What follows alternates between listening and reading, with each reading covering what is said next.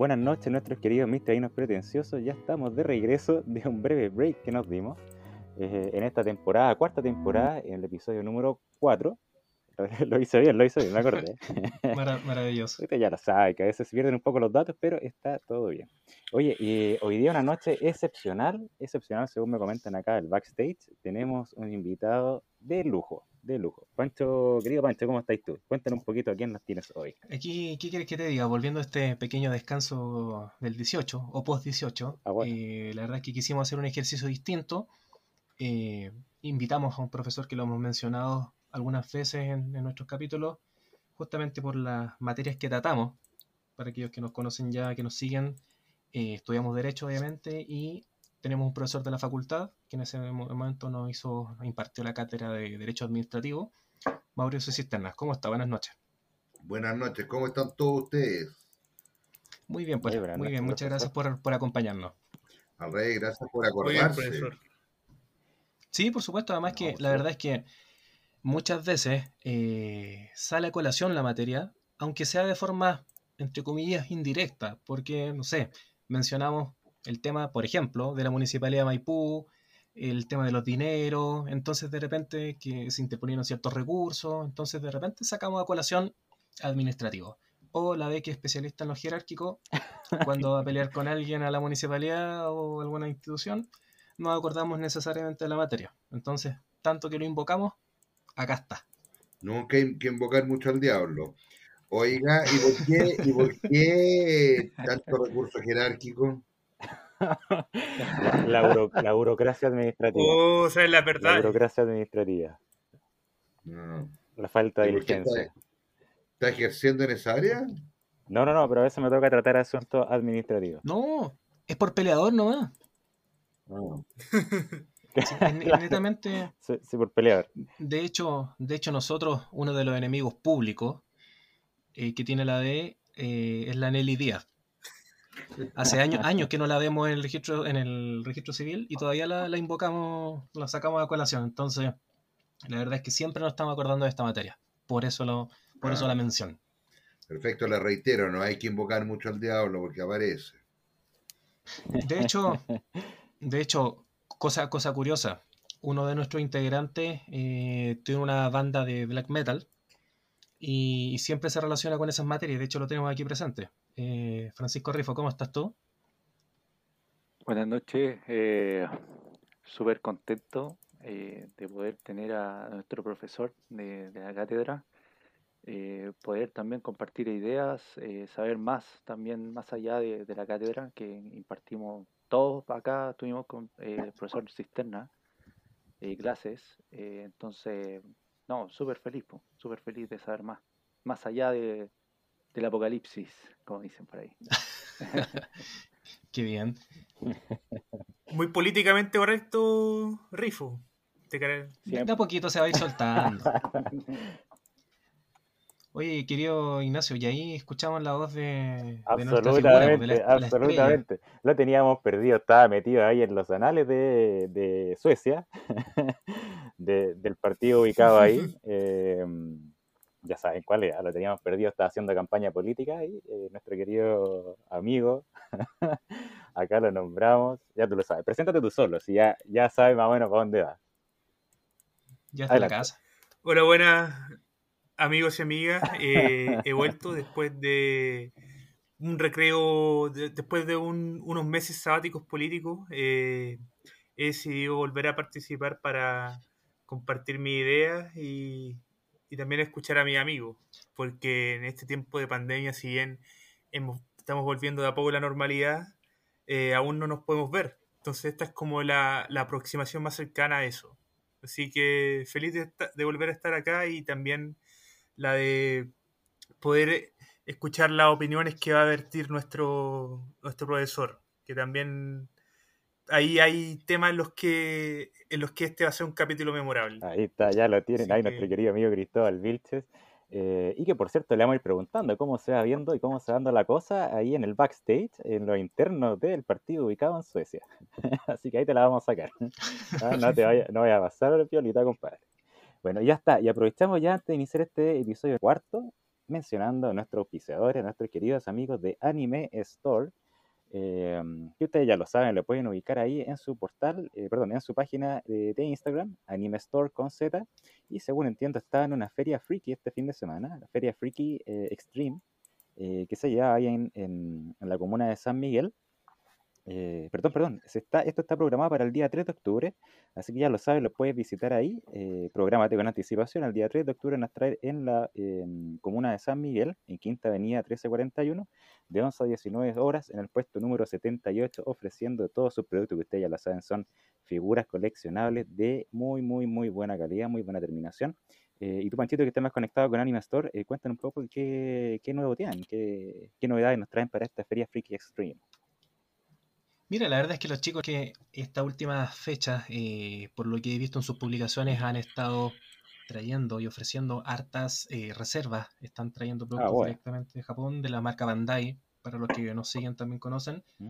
Ojo que ahí di una respuesta para uno de los, del concurso. Ah, bueno. Eh, harta figura de Saint Seiya, que es lo que se está viendo siempre, que es lo que gusta. Y, no solo de Seiya, sino que de otros títulos, que es lo clásico también. Pues ustedes, sabes también que los chicos traen de Marvel, traen eh, figuras de anime también, por ejemplo, eh, la marca SH Figuarts. Entonces siempre están sorprendiendo, siempre están trayendo alta reserva y, y algunos productos están saliendo de lanzamiento, que muchas veces ellos publican y de repente vienen con varios meses de antelación para que la gente obviamente se asegure las figuras, porque estas vienen siempre con de repente cuatro figuras, vienen diez figuras, cinco figuras, entonces tienen, hay recomendación también para que los, aquellos que nos escuchan eh, visiten constantemente su página de Instagram para eh, que no pierdan la chance de poder obtener alguna de estas figuras. Claro, por cierto, hay varias preventas, varias reservas, así que atentos ahí con los amigos de Anime Store que siempre están sorprendiendo con productos nuevos. Y tú ya lo sabes, puedes pagar con todo método de pago, con efectivo, transferencia bancaria, mercado de pago y tarjetas de crédito. Ya tú sabes, te puedes comprar ahí toda la tienda y pagar en cuotas. Eh, bien chicos, un saludo entonces a nuestro amigo de Anime Store y empezamos con este capítulo un, aplauso, un aplauso a nuestro sponsor. ¿Qué promete? Oye, semana muy, muy movida, políticamente hablando. ¿eh? ¿Qué nos tiene preparado por ahí, Pancho? Ay, ay, ay. Mira, la verdad es que eh, nuestra querida Poli no nos defrauda. Eh, si no es. una cosa afuera de, de nuestras fronteras, es acá en el interior, por supuesto. La verdad es que podríamos partir con el debate y todas las cositas que nos dejó. Ah, aquí tenemos un, militante del partido que está en Suecia, como ya lo mencionaste, eh, seguramente vendrá a abogar por Sichel. Eh, que a mí, Así es, que a mi gusto, lo, vimos haciendo campaña. Que a mi gusto yo lo considero, ojo, uno de los perdedores indirectos del debate. Después ya vamos a ir dando razones. Eh, no sé qué les pasó, qué, qué, les, qué les ocurre a todos ustedes con el debate. La verdad es que hay estos temas que destacaron. Por ejemplo, lo clásico, el tema de los, del retiro de los ahorros, el tema de la convención, eh, la reforma del sistema de salud, la interrupción del embarazo, la violación a los derechos humanos, que es más o menos un tema que hemos venido viendo en los últimos meses. también también la, cita, tan ajenos. También la cita a fuentes formales. Tal cual. La, verdad es que eh, nuestros presidenciales no nos defraudan. Bueno, partamos, pues, perro. Por favor, la pelota es suya. No, mira, estoy contra la cuerda. Bueno, yo lo mencioné ahí como un poco de detalle. Eh, pero bueno, eh, fuera de lo, del, tema de fondo, eh, sí, yo me, vi todos los memes de la señora Yanna Proboste citando a Wikipedia y que no te lo podía creer. Yo decía, compadre, pero ¿cómo se le ocurrió a esta señora citar a Wikipedia y citarlo con papel en mano, con la pauta en mano? Qué mal asesor que tiene, ¿eh? Mal asesor. Tú lo dijiste. La verdad es que, así como a mi gusto Sichel es el perdedor indirecto, ¿Mm? yo diría que Proboste es la perdedora directa de este, de este primer debate. Justamente por, por eso, claro, justamente por eso. Oye, un cast. Bueno, y, varias cosas más. Y un cast que fue con bazooka. Yo diría que Cast anduvo prácticamente desnudo en su casa. No te creo. A ver, explícate. No, o sea, un poco por la, como dirían en coloquial, la raspada de cachos que le hizo a la Proboste mm. por el tema de los 600 millones. Sí, por supuesto. Tema que la verdad, la verdad es que gente quizás de 20 años no recordará fácilmente. Nosotros estábamos en el colegio todavía, quizás no nos lo acordamos con mayor facilidad. em, recordemos que ella fue ministra de, Educación, entonces está, de hecho, hace un, durante la semana, hace unos días, se manifestaron los ex alumnos de la UTEM. recordarás el, caso. entonces, hay arte herida ahí presente y, y Proboste pero, pero podemos explicar brevemente en qué, en qué consiste Por favor, tú eres mucho más elocuente que la acusación, vamos ya. No, no, no, es decir, no, quería quitarte piso. Básicamente, durante la gestión de Diana Proboste, eh, se leí el, el parlamentario Kass junto a otros parlamentarios hicieron una acusación constitucional. Sí, Muchas gracias. Presentaron una acusación constitucional en contra de Yasna Proboste porque desaparecieron algo así como 500 millones durante su gestión. El punto es que durante dicha instancia, Yana Proboste eh, decía que habían agujeros fiscales y que se había escapado dinero de antes de su gestión. Es decir, que no era eh, que Yana Proboste eh, fue nombrada ministra y el día siguiente desaparecieron los millones. No, era más que nada una, una situación que se dio en el tiempo. El tema es que eh, ella como ministra se le acusaba de que no hizo nada para tratar de subsanar ese, ese hecho, para tratar de llegar al fondo, sino que simplemente no hizo nada. Entonces ella quedó con la carga de ser la responsable de ese dinero, más allá de que ella pudo haber metido mano o no, lo cual nunca lo sabremos, pero ella quedó como la que se robó esa plata. No, eh, yo, yo quiero precisar eso. ¿ah? vamos al tiro con los combos, me eh, gustó, vamos. Porque, porque en realidad el problema no es que, eh, que se haya robado ella plata. Yo eh, quiero ser bastante preciso. Lo que ocurrió fue que la Contraloría hizo una auditoría a la Secretaría Regional de Educación Ministerial Metropolitana. El cerebro de la época era Alejandro Traverso, que era un hombre... Sí, salió a colación. Y eh, y la Contraloría propuso eh, que se destituyera a Traverso. ¿ya? Y Yasnat Proboste eh, no quiso destituir a Traverso, sino que le aplicó una medida inferior. Entonces, ahí lo que quedó en claro es que de algún modo eh, no se hacía en efectiva, una cosa que lamentablemente pasa bastante a nivel político a veces, es que no se hacían efectivas las responsabilidades. Entonces, esa fue la razón por la cual se acusó constitucionalmente a Yarna Proboste. Eh, no es que ella se haya robado plata, ni nada por el estilo, yo en eso quiero ser bastante claro. Creo que la actitud de ella fue equivocada al no, no destituir a Traverso y en el fondo, perdón la expresión, prestarle ropa, pero... Tal cual. Y, me parece que, que, bueno, un ministro tiene que responder por las decisiones que toma, pero, pero ella no se robó plata. Eso también es importante dejarlo claro. Claro, claro, a la larga ese... Sí, pues, sí, pues. Dale nomás. Es decir, no, no, no, no quise pretender decir que ya no se había robado plata. Simplemente leí, leí en Wikipedia la noticia. pero afortunadamente tuvimos aquí la precisión. No, pero, pero está bien, está bien lo, lo, que mencionan. Ya que esto, ya que estoy hablando yo, supongo que la pelota es mía. Eh, ya, voy a tratar de ser breve, no, voy a tratar de ser conciso. Llegó ya, me gusta, ya, dale, dale. Lo teníamos amarrado. Eso aprendí en la universidad, hay, que ser conciso. Más que, más que breve. Ya, pues, eh, mi opinión del debate, a ver, esto lo podemos analizar desde diversos puntos de vista. Primero, ya que estamos hablando de Yasna Proboste, Mira, eh, si algo aprendido en, sobre, sobre un candidato cuando está en algún debate es que, por ejemplo, Yana Proboste tenía ese papel con la hoja de Wikipedia lista. No, la, no la sacó de, una carpeta. Ella iba a ocupar eso.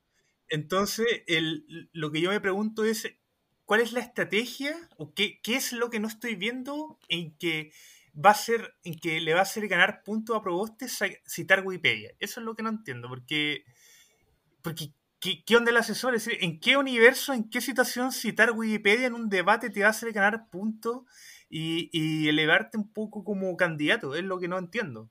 Pésima la estrategia. No, no sé quién habrá sido ahí el asesor ni, cuál es la estrategia ahí, porque lo encuentro. Puta, ya, ya sabrán, ustedes ya vieron los efectos y todo, y todo Chile también. Pero, todo el mundo está hablando de eh, Claro. ¿Ah? Lo que pasa es que hay dos cosas ahí. Uno es ella en el fondo lo que quiere decir es marcar un punto respecto a una supuesta noticia que afectaba a uno de los candidatos. Y cuando le preguntan cuál es su fuente, saca este de Wikipedia, que, eh, que claro que fue una mala fuente eh, respecto de las redes sociales. ¿ah? Pero convengamos en que mucha gente mira Wikipedia y le cree a Wikipedia y, siente que es casi la Biblia. Entonces el asesor probablemente eh, no fue capaz de medir el que Wikipedia sirve cuando los alumnos quieren hacer trabajos eh, para el curso, pero no cuando tienen que hacer una tesis y citar un autor. En el fondo, en el, fondo, el, nivel, de profundidad de, eh, de, la cita o de la, de la seriedad de la información estaba, eh, estaba por, porque es Wikipedia, pero, pero, pero, pero al final, al final uno busca, y, la mayoría de la gente busca en Wikipedia habitualmente. Entonces, lo que, el punto está en que el asesor no, no, valora o no, no, no tiene la capacidad de decir, mira, ¿sabes qué? Si yo digo esto, eh, y ella tampoco, si yo digo que esto es de Wikipedia, me va a quitar seriedad la acusación que estoy formulando. Por supuesto. El punto, creo yo, eh, que es que, a ver, en esto los debates pasa mucho lo de la sensación. Y creo que, ya sea que Proboste con la cita de Wikipedia haya refutado el argumento principal o un detalle de lo que estaba diciendo, el solo hecho de decir Wikipedia en deja una mala sensación. Eso es lo, lo, lo, que yo creo. Podría haber, podría haber revelado los secretos de, de Fátima de Wikipedia, pero como dijo Wikipedia, eso ya la sentenció. Absolutamente. Y la acusación al otro candidato o, la, o, el punto que quería hacer el otro candidato también pasó a segundo plano. Que ese es parte del error. Absolutamente. por supuesto, pero ¿Alguien se acuerda, alguien se acuerda por qué citó Wikipedia? Era el, el caso de la información que le acusaban a Sichel de ser lobista, si no me equivoco cuando porque no solo había trabajado como, como, público, sino que también había trabajado en lo privado en cuanto a cierto interés de algunas empresas, básicamente. bien, pero al final lo que pasó a primer plano es que Proboste citó a Wikipedia y no que el trabajó haciendo lobby. Que por lo demás claro. no tiene nada. ¿Mm? Claro. Es que ese, ese, es el tema. Buscan deslegitimar a, un, a uno o a otro. Eso, eso es obvio. Si aquí tienen que votarlo. Pero, por ejemplo, yo veía en comentarios de redes sociales que la sensación, como decía Cristóbal, es que eh, Proboste quedaba como peleadora. Versus, por ejemplo, Boric, que trataba de no caer en los anzuelos de los demás. Incluyendo a Artés, por ejemplo. Eh, Rifo, disculpa, te interrumpimos. Sí, sí, eh, solamente, claro, eh, apoyar esa teoría que dices tú, Pancho. Yo, desde un punto, desde un punto de vista psicológico, bien digo, siento que en el debate que se hizo en este canal, eh, siento que Proboste llegó como de una manera prepotente a, llamarlo coloquialmente, mm, eh, mostrar los trapitos al sol de cada candidato. Y claro, o sea, mostrar una fuente de Wikipedia para mí no fue lo peor, sino que eh, porque todos lo ocupamos, o sea, si nosotros, no sé, en un día queremos la algún famoso, por supuesto que vamos a Wikipedia, eso hay que asumirlo. Pero el, hecho de que haya llegado a la ofensiva o defensiva frente a los otros candidatos, o quizás llamar la, atención, porque, eh, como dijo muy bien el profesor Cisterna, eh, hoy todos hablan de, de Yanda Proboste, y eso es una estrategia, y es válida, es válida, por supuesto que es válida. Solamente acotar eso. Cristóbal, disculpa, algo ibas a decir tú, te cortamos también. Eh, no solamente quiero abordar de que no existe la mala publicidad. eso, eso de hecho lo, mencionaste en varias, varias oportunidades en capítulos anteriores. Eh, y yo creo que es cierto. Ahora, ¿por qué dije que Sichel era el perdedor indirecto y Proboste la perdedora directa? Porque en el caso de Sichel destacó un poco, para el gusto de algunos, Cast. Entonces ahí vemos cómo se desangra o se desgrana el choclo, por así decir, esta división entre la derecha, más pura y más, y más suave, más soft, si se quiere, y así como ocurrió también con la izquierda, que se están despedazando entre todos porque le tienen miedo a Boric. Y de hecho, yo creo que aquí la diana principal del debate era Boric. eh, ahí quiero hacer un punto. Es decir, yo también creo que Boric fue, es decir, que, ah, que Sichel fue el, perdedor de la jornada, pero simplemente porque, si bien nosotros vimos mucha interacción entre candidatos, la interacción que, por ejemplo, le, la interacción que le interesa a la, a la centro derecha fueron los momentos en los que Kass se marcaba más como candidato que como Sichel, los cuales fueron varios momentos. Entonces, ¿qué pasa? Al CAS tener tanta, tanta presencia, tanto con candidatos del otro sector como con respecto a Sichel, él va, sí o sí, va, a, hacer que la gente vaya más para su lado. Y si la gente va más para su lado, eh, le beneficia eh, directamente a Boric, porque eh, Sichel, que era el, candidato que estaba en el segundo lugar, va a tener menos votos y se va a aumentar la brecha entre el primer lugar y el segundo lugar. Entonces, cualquier, entonces, para resumirlo en alguna máxima, cualquier victoria de Cast en algún debate de primera vuelta va a ser una victoria indirecta para Boric. a eso, no engañen, ¿ah? Porque al final, porque le está quitando piso. no se engañen en una cosa, eh. porque Sichel, lo que tiene que hacer es crecer hacia el centro. También. No le interesa, el, los votos de. Porque Sichel necesita dos cosas. Uno, pasar a segunda vuelta y crecer hacia el centro. Esa es la única manera que tiene que ganar. Los votos de Cast a la larga en segunda vuelta van a ser para Sichel igual. Claro. Incluso en el debate El mal menor. Entonces, si, si Cast saca, por, voy a poner un ejemplo, Cast saca 23% y Sichel saca 28%. Listo, Sichel está al otro lado. Ya tiene más de 50. Mm. Entonces, hay que tener cuidado con eso porque esto es una batalla en dos vueltas. Al sitio lo único que le interesa es pasar a la segunda vuelta. Con eso le basta. En la medida en que Cast y él sumen los votos suficientes para ganar en la segunda vuelta. Totalmente. Sí, la verdad es que siempre hay un nicho ahí. De hecho, Cristóbal, que está más, más inmerso en el tema político, porque, bueno, ya lo hemos mencionado, es militante, eh, la verdad es que hay distintos sectores etarios, eh, rangos, en los cuales hay una u otra preferencia. Eso es más o menos como que siempre ha sido así. El, joven se entiende que es un poco más contestatario en porcentaje, a medida que supuestamente después vamos, comillas, madurando, vamos cambiando eh, o va mutando un poco la preferencia. Entonces, la, verdad es que la, la, batalla en redes sociales apuntaría, creo yo, a ese rango etario. Quizás al votante de 18 hasta, no sé, 35, 40 años quizá, ¿o no? Mayormente, digo yo. Que el que está todo el día viendo redes sociales, comentando, viendo series, X cosas. es que eh, Francia. ¿Mm? Pero ojo, ese también, ese también es un votante de un cierto sector económico. El, votante, el votante de 37 años, obrero de la construcción, no está ni ahí con las redes sociales en esto. No, no, lógico. Entonces, entonces Aquí tampoco hay que engañarse, las redes sociales representan un sector de la sociedad en el cual hay un cierto estatus económico, cultural y social que no necesariamente representa a todo Chile. Pero ojo, que ese ejercicio le bastó a Trump con el tema de Cambridge Analytica para llegar a la presidencia. Entonces, no hay que... La verdad es que este es un escenario, hasta los peones sirven. Hay gente que en el ajedrez desecha los peones, hasta los peones sirven. Bueno, el ejercicio entretenido, la verdad es que, si no me equivoco, faltan algo como 50 días, un poco más de 50 días, entonces, obviamente, habrá más debate.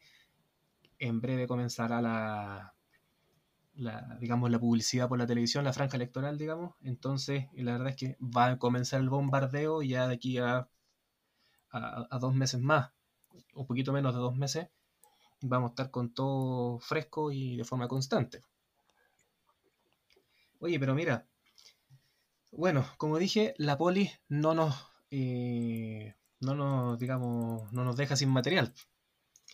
Uno de los temas que salió a colación en el debate fue el tema de la convención, ah, que obviamente es, de, todos los días y de hecho ah, ahora el último que vimos el fin de semana fue que había un grupo con contacto estrecho, entonces bueno, y de hecho creo que el viernes no se pudo, se suspendió una sesión justamente por el tema de los contactos.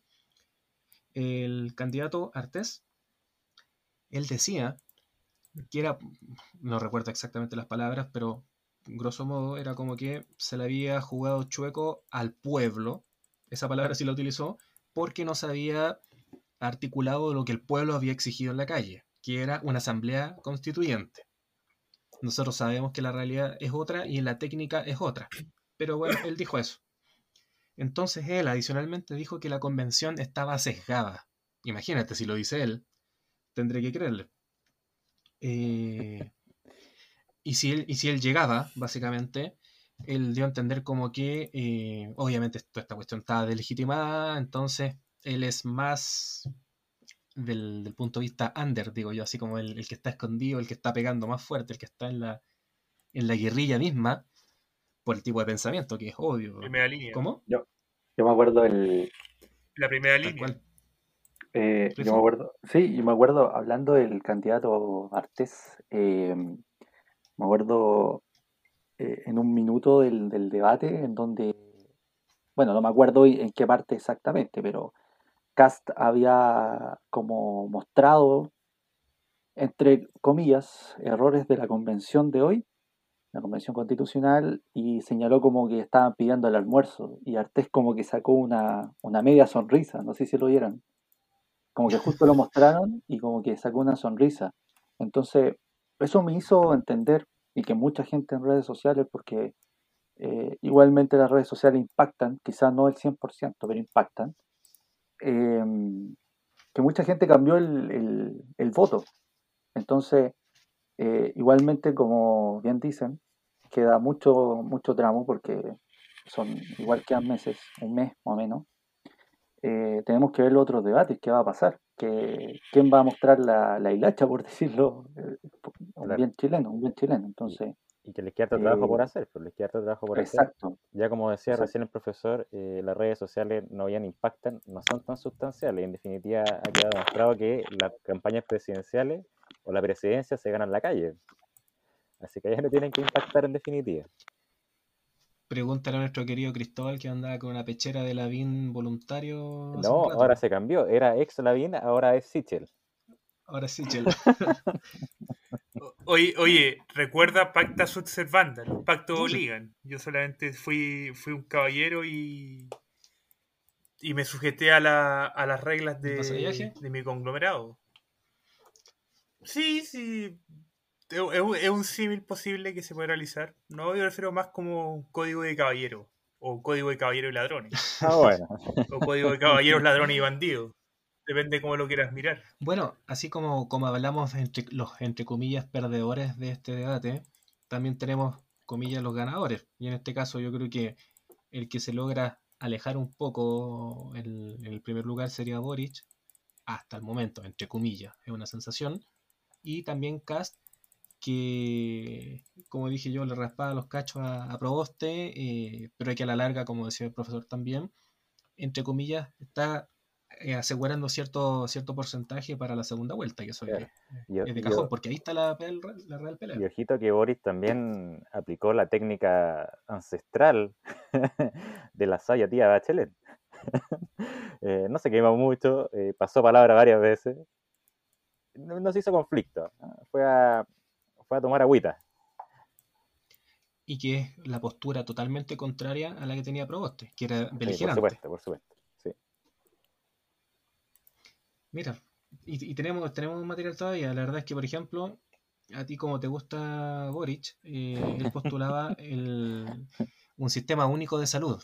Y de hecho tú lo mencionaste eh, en capítulos anteriores, por lo menos unas dos o tres veces, que tú abogas, obviamente, por la libertad en cuanto a la elección de los privados.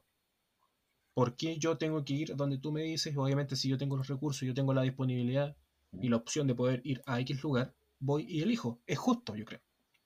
Eh, estoy de acuerdo en ese aspecto.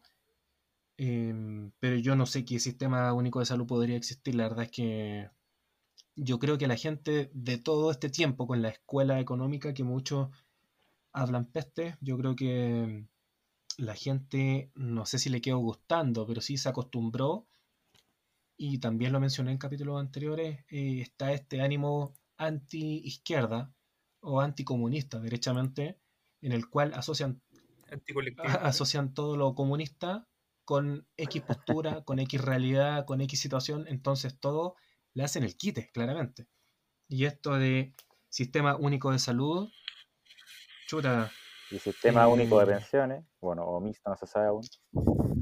parece complicado. Entonces no sé en la práctica cómo podría articularse, la verdad. Sistema único de policía, policía unificada para el pueblo. Oh, eh, y después ya pasamos a la policía política, y ahí ya llegamos a algo que, que vimos hace 60, 70 años, no sé. Pero bueno. Oye, yo quería, yo quería eh, mostrar, eh, desempolvar mi opinión respecto a Boric. Yo siento que eh, Boric no ganó adeptos. Es decir, a ver, yo tengo un sesgo político, como, lo conocemos, como todos saben, pero lo, pero lo que yo, como todo. Pero yo creo que Boric no ganó votos, porque yo estuve a ver, porque lo que fue a hacer Boric fue como a reafirmar sus votos, fue a mantener a su electorado. Incluso si en esa misma idea podríamos decir que todos los candidatos fueron a, reafirmar su ganado, excepto Artés, que fue ahí a meter el dedo en la llega. Pero, por ejemplo, las palabras de Kass, yo no, yo no sé qué tanto eh, permean a otros sectores de la derecha. Es decir, ya puede ser que haya sido por el estilo fuerte y claro que tiene, pero recordemos que el eh, uno de los objetivos de los debates es que, por ejemplo, tú, tú, tú Rifori, eh, alguien que va a votar por Artés, y está ahí en el 60-70%, el objetivo del debate es que tú veas cómo se despliega tu candidato para que tú llegues a un 80-85% y así llegar a, a, ser casi seguro el voto para el voto para esa persona. En esa línea, eh, por ejemplo, Boric, no sé qué, qué más haya llegado. Es decir, si una persona que estaba, no sé, 70% seguro de votar Boric, no sé qué tanto haya llegado a un 90 o inclusive bajado a un 50. Yo siento que la gente que, que votó por Boric va a seguir votando por Boric, sin ninguna duda. Lo mismo pasa con, con Cast, eh, lo mismo pasa con Proboste. Y ahí con Sichel y Arte, yo creo que ahí está la duda. Tengo, tengo derecho a por decir. no, no, no, no, eh, No, claro. Eh, bueno, dejar en claro que yo no voy a votar por Artes. Eh, no es mi candidato. No, sí, no, pero Rifo, recuerda que el derecho se explica con casos extremos. Sí, no, está bien. No, lo que pasa es que, bueno, metiéndonos en el campo de Boric, siento yo de que Boric tiene mucho apoyo de la gente joven. Ustedes me dirán, no, pero ¿cómo? O sea, tú ves a Vilche en el Udinese. Claro, pero em, lo veo en mi comuna. Yo vivo en Santiago Centro. Eh, hoy está la, está la, la, alcaldesa Irací Hasler. Em, y en mi comuna, por lo menos, hay mucha gente joven. Se respira democracia. Espera, una, una, una cosa. En tu comuna se respira, se respira democratización de los territorios. Mm, mira, la verdad es que la, por lo menos lo que yo he visto es que en mi comuna hay mucha gente joven que votó por ella, por algo ganó, por algo ganó. Entonces, hay que tener cierto cuidado, personalmente, por supuesto, hay que tener cierto cuidado cuando se habla de Boric, porque hay mucha gente joven que inclusive yo conozco de mi comuna que va a votar por Boric. Entonces, hay que tener mucho cuidado cuando se hable de Boric porque em, como primer punto quizás pueda ganar una, la, primera vuelta en el sector de izquierda em, y como segundo punto, pucha, tiene muy buena idea, es un candidato joven, eh, no tiene título, para Sichel es malo eso, lo dijo en un diario. Sí, em, pero independiente, si quiere plantear una idea o algo, una política, ya sea económica o social, tiene que demostrar cómo se hace también. Siento yo que tira mucha idea al aire, eh, puede ser de su asesor o, que, o lo que sea, lo que usted quiera, pero tira mucha idea al aire, pero no muestra cómo es el mecanismo para llegar a eso. No sé si me entienden. No, te entiendo perfectamente, de que tú te refieres de que en parte de su discurso o de, lo, de su comunicación hay algo, no explica cómo, de hecho por eso eh, usó pasapalabra cuando casi le preguntó, oye tú, ¿cuál es tu ejemplo del sistema eh, de lo que tú planeas instalar? No contestó. Y también porque yo siento que es porque en candidatos como Boric hay una... Hay algo que se repite y, este, y esta crítica, que encuentro que está totalmente fundada, de la frase hecha que dice Villegas, de que tú juntas tres, cuatro palabras que suenan bien, porque el, idioma español es un idioma en que, que ciertas palabras suenan muy bien y otras suenan muy mal, en que hay una carga positiva o negativa muy marcada, y lo que hacen los partidos de izquierda, centro, izquierda es toman tres, cuatro palabras, frases de estas que suenan bien, que suenan bonito, y las dicen y todos las aplauden y nadie más, y nadie va al centro, nadie va al, al meollo, a la bajada, sino que se quedan ahí en, como en, la nube. También hay que considerar que... generalmente para los ¿Ah? candidatos de izquierda, o bueno, generalmente en una en un proceso, digamos, de elección presidencial, eh, se vende el oro y el moro. O sea, aquí la cuestión es vender y ofrecer todo, todo lo posible, todo lo idílico, todo lo que se pueda. Después, eventualmente, cómo lo va a lograr o no, a nadie le importa, porque lo que interesa es poder ofrecer eso y venderlo. Eh, así lo veo yo lo menos. Sí, pues la gente, a la gente le gusta tener la expectativa de poder ganar algo. A ver, vamos, vamos por parte, permíteme un segundo. Lo primero es que... Como dijo Camilo oh, qué, qué, mala clase este Me retiro después de eso. ¿ah? Eh, de mal gusto. Eh, mira, lo primero es que es importante tener presente que en Chile vota la mitad de la gente. Claro, por supuesto. Sí. Entonces, eh, el objetivo del candidato no es tanto, no es solo convencerte de que votes por él, sino de que te salgas de tu casa y vayas a votar por él. Claro. Porque al final, ese es el detalle. Si puede que, puede que voy a poner voy a decir una cifra estúpida, pero puede que el 80% de la gente esté de acuerdo con Artés. ¿ya? Pero si esa gente no va a votar, Artés no gana. Claro, pero moviliza el 5. Entonces, ahí hay un tema, un tema extremadamente relevante, porque lo que hace el candidato, o lo que tiene que hacer el candidato, en un mundo en el cual lamentablemente la gente tiene mucha información, pero muy superficial, es lograr que el candidato vaya, o sea, que el votante vaya a votar por él. Y, estamos en un tiempo en el cual el mensaje tiene que ser muy breve. O sea, el mensaje Twitter, el mensaje TikTok son muy, muy breves. Eh, curiosamente tuvo un muy buen rating el, el debate. Pero el, objetivo del candidato no es solo, como digo, es convencerte por un lado rápidamente de algo, no tiene el tiempo para bajar a la medida concreta, sino para tratar de generar credibilidad. O sea, el candidato dice, yo voy a mejorar las pensiones y lo que importa no es cómo, no, no es cómo lo va a hacer, sino es si la gente le creyó o no le creyó.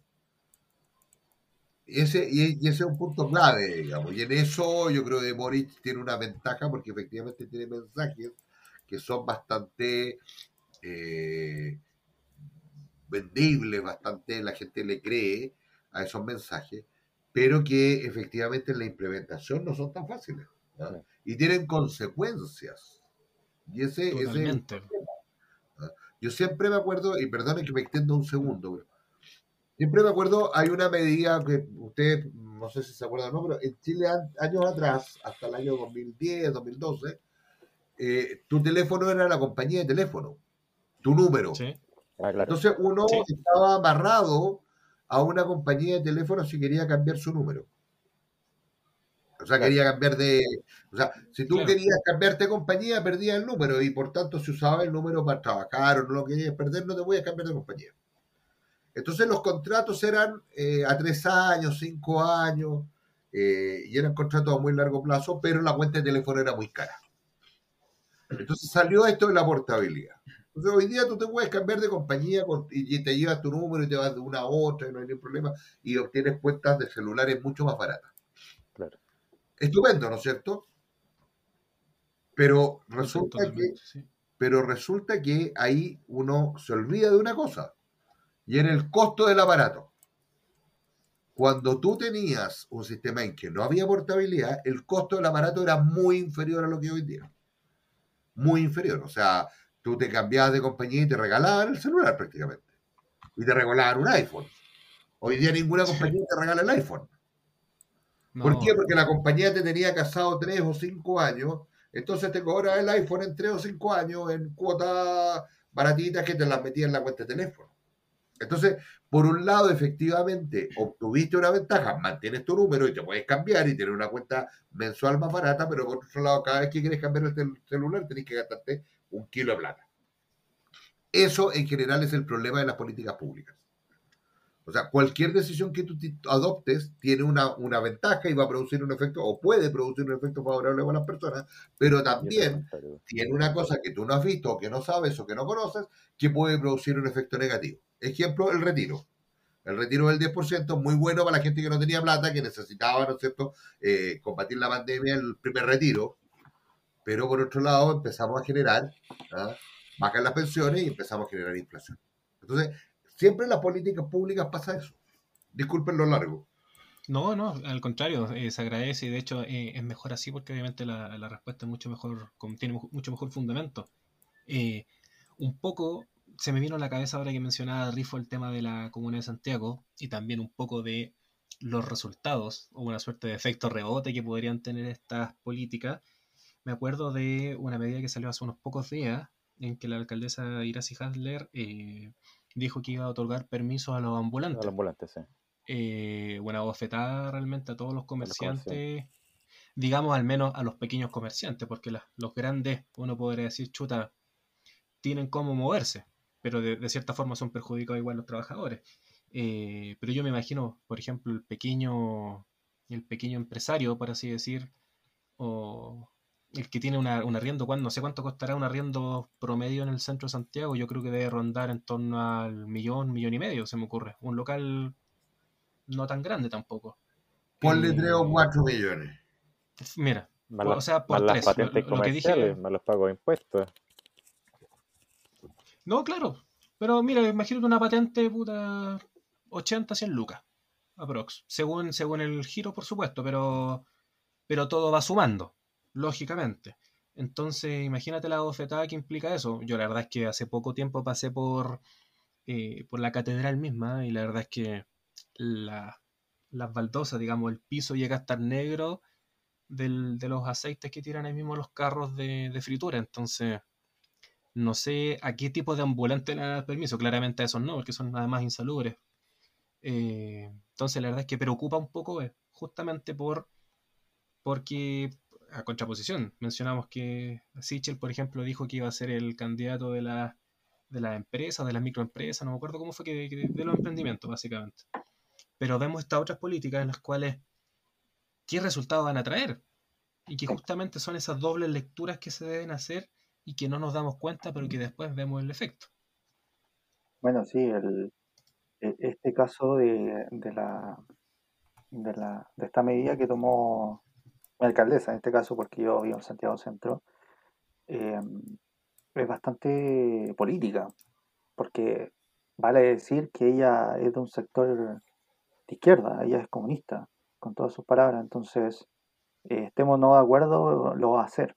Ahora bien, eh, teníamos que ver el costo negativo de esto, porque se va a convertir en una discusión con las personas que se encuentran con una patente legal en donde tengan que pagar los costos para poder estar con su establecimiento, para vender sus productos, y que claramente siento yo que no va a ser una competencia eh, leal equitativa. Claro, porque por supuesto que tú vas a comprar a una persona que esté vendiendo en la calle, por decirlo muy, muy flojamente, eh, no sé, tú lo compras en la esquina y te va a salir mucho más barato que ir a comprarlo en una tienda o una pyme o lo que tú quieras. Eh, la competencia no va a ser equitativa, pero eh, yo aún, por favor, si ustedes lo han visto, me, me, corrigen, yo no, aún, aún no he visto las explicaciones por qué tomo esta medida. Yo solamente estoy eh, dando mi opinión que es claramente política, por su orientación política, vale decir. La verdad es que... yo había escuchado que era que era en base a, esta frase hecha de democratizar los territorios. De que como que le preguntaron, no, es por esto. Y esa era como toda la explicación. Y por supuesto que siempre va a ser político.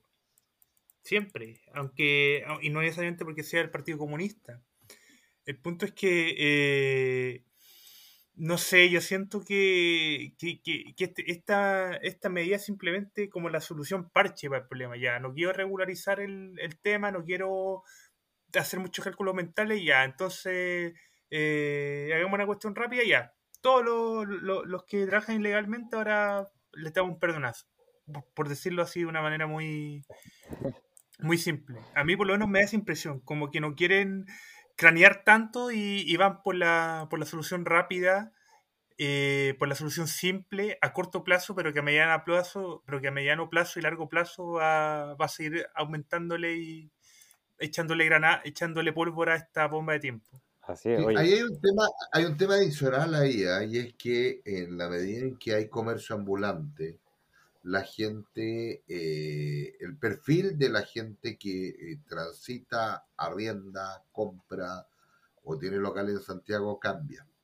Entonces, eh, y es un trabajo de muy largo plazo. ¿ah? el aumento de ambulante lo que termina haciendo es que al final, la, y estos los estudios jurídicos son el mejor ejemplo, se vaya la gente del centro. O sea, los estudios jurídicos relevantes hoy día que hace 30 años estaban todos en el centro, hoy día prácticamente no hay ningún estudio grande que esté en el centro, todos se fueron. Claro. Y, se fueron, y por tanto se fueron las patentes de los abogados, se fueron la patente del estudio, se fue, eh, eso significa que hay más vacancias y por tanto bajan los arriendos de la oficina, al bajar los arriendos de la oficina, los empresas, la gente que se instala tiene menores valores y por tanto pagan menos patentes, pagan menos derechos de aseo, y eso significa una baja en los ingresos municipales. Menos recaudación. Uno se compensa con el mayor pago de, eh, de, los permisos ambulantes que normalmente además los pagan eh, en tres cuotas, tarde, mal y nunca. Entonces, entonces tenía ese problema que, que, no es menor, porque además donde se instala un ambulante se instalan dos. Y siempre hay un segundo que, y eso hace que, haya calle como el Meix, por ejemplo, el barrio Meix. eso mismo, eso mismo de mencionar. Es intransitable. Y ustedes vayan a Recoleta, y en Recoleta es una cosa bien, eh, bien, bien... ¿Popular? O sea, ah. eh, impresentable. o sea, en la vereda ya no se puede caminar. Es verdad. Porque la vereda es angosta y tiene un kiosco, tiene un paraguas, tiene un vendedor ambulante y no hay por dónde pasar. Entonces, eso termina haciendo que la gente deje de ir la gente eh, de mayor poder adquisitivo y eso hace que la gente de menor poder adquisitivo vaya a comprar cosas más baratas, pero al final eso también termina generándose estas pequeñas mafias que se arriendan los, pues, los lugares de ambulantes, se venden los permisos, se los y terminan generando mafias en que venden otras cosas por detrás o en que hay delincuencia y eso eh, aumenta los costos de seguridad. Entonces, bajas tus ingresos como municipalidad, aumenta tus costos y en realidad el beneficio para la ciudad no es ni uno. Así es, eso quería llegar yo. Que ella está pensando en una medida populista, no está pensando eh, en las personas de su comuna, en los habitantes de su comuna. Pues bueno, así es, así es lo pop. Eh, bueno, nos queda harto tema que tocar, nos queda harto que mencionar, sobre todo la convención de la Convención Constitucional que ha tenido varias noticias, varias noticias, pero les propongo chicos que vamos cerrando este primer bloque y nos vamos después de lleno en el segundo bloque tocando todas estas temáticas que también nos dejaron eh, en el debate. Usted lo dice. Así es, así que bueno, nos despedimos, ustedes ya lo saben, es tradición que ir a Misterio Pretencioso, teníamos que nosotros ir a rellenarnos nuestras copas. eh, me dio vergüenza decirlo, pero bueno, eh, es parte de nosotros. No, tranquilo, sí. No, pero sí, todos saben aquí, el profesor también, yo le comenté que para aligerar un poco la, conversación nos tomamos una cosita, una cosita, una cosita poca. Ah, claro, Oye, no yo estoy tomando cerveza. No, es protección de la además que estamos en horario prime. Así, que, nada, está bien. Bueno, ya lo saben, mi técnico petencioso, entonces regresamos en breve, luego un pequeño refil que nos pegamos ahí y regresamos con todo, todo, todo lo que nos quedó pendiente en este primer bloque.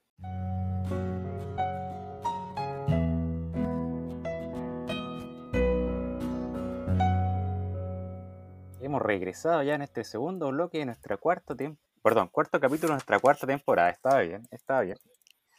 Me pegué el fast check igualmente para corroborarlo. Tú sabes que aquí somos bastante diligentes y revisamos la información. Así que, bueno, hemos regresado a este pequeño break eh, con varios temas que quedaron pendientes. ¿ah? Eh, temas que son, digamos, bien discutidos, que han salido a la palestra toda la semana. Eh, de los constituyentes, de, algunos personajes de la constituyente, de algunos, o sea, algunos problemas de fondo de la constituyente misma. Así que eso lo vamos a tratar ahora todo en este bloque. Sin antes mencionar a nuestros auspiciadores, dos auspiciadores nos están quedando ahí en el tintero, que son nuestros amigos de Pisco Monje Negro y así mismo también nuestros amigos de Perro Chef. Vamos a partir finalmente de un Pisco Monje Negro, ustedes ya lo saben, Pisco Monje Negro lo pueden encontrar en eh, su portal, mongenegro.com. Eh, y ahí pueden encargar su pisco. Eh, bueno, vamos a hacer el ejercicio de siempre. Vamos a entrar a la página. Acá estamos entrando. Efectivamente, confirma tu edad. Confirma que eres mayor de edad. Por supuesto, tengo solamente 21. Así que vamos, a entrar. Y acá tú puedes ver eh, sus productos que traen el pisco monje negro 35 grados, el transparente de 40 grados y asimismo también el premium de 40 grados. Les recomiendo, chicos, que lo puedan seguir en su página o en su portal de Instagram que están subiendo recetas bastante, bastante buena. Yo me probé el otro día eh, una con la transparente, era como un mojito, pero con pisco que ya lo había, ya lo había hecho yo, pero a mí no me quedaba muy bien. Ahora vimos con la técnica, digamos, precisa para poder hacerlo. Y está muy, muy bueno, sobre todo para esos días de calor ahora que se están aproximando. Bueno, que ya hemos visto, se están aproximando.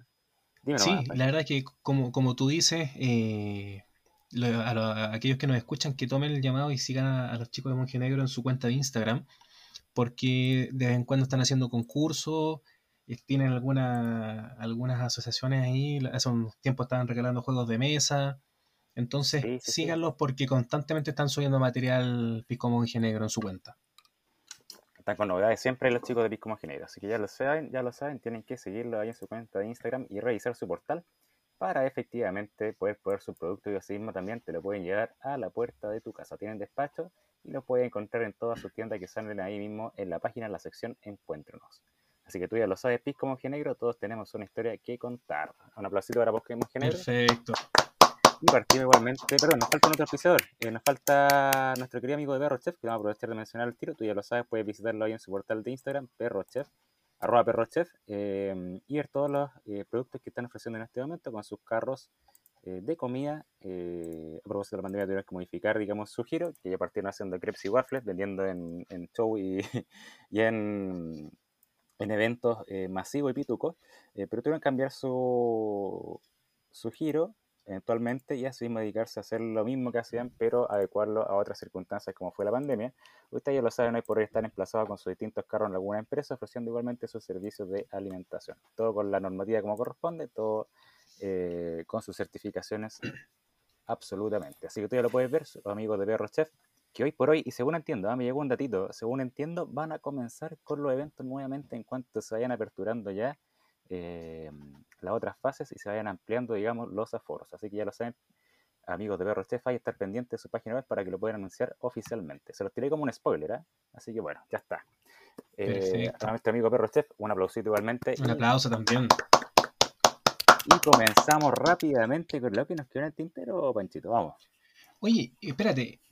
Dos cosas.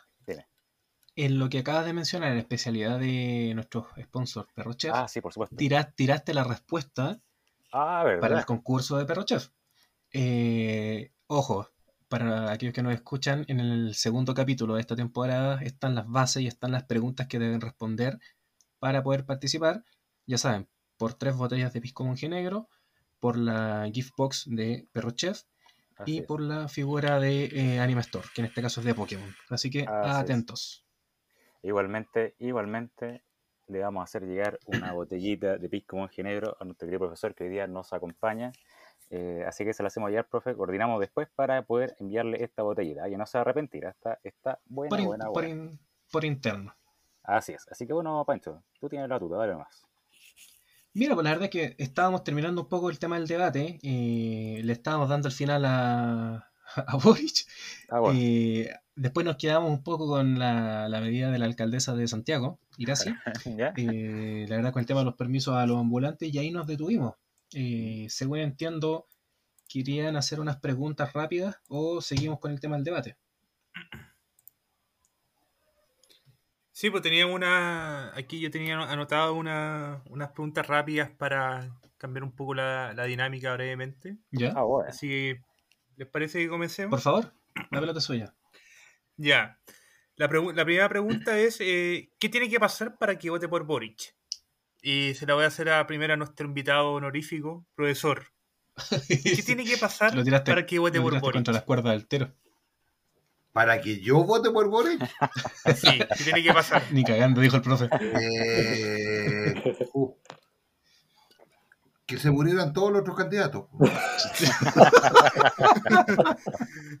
ya. Puta, lo, lo, mató al tiro. No, no, no tengo ni una posibilidad de votar por Boric. No, no, no, no. Bueno, como, como dijo. Prácticamente nada con él. Onda que le suplanten la identidad. Esa sería la única forma. ¿Te imaginas?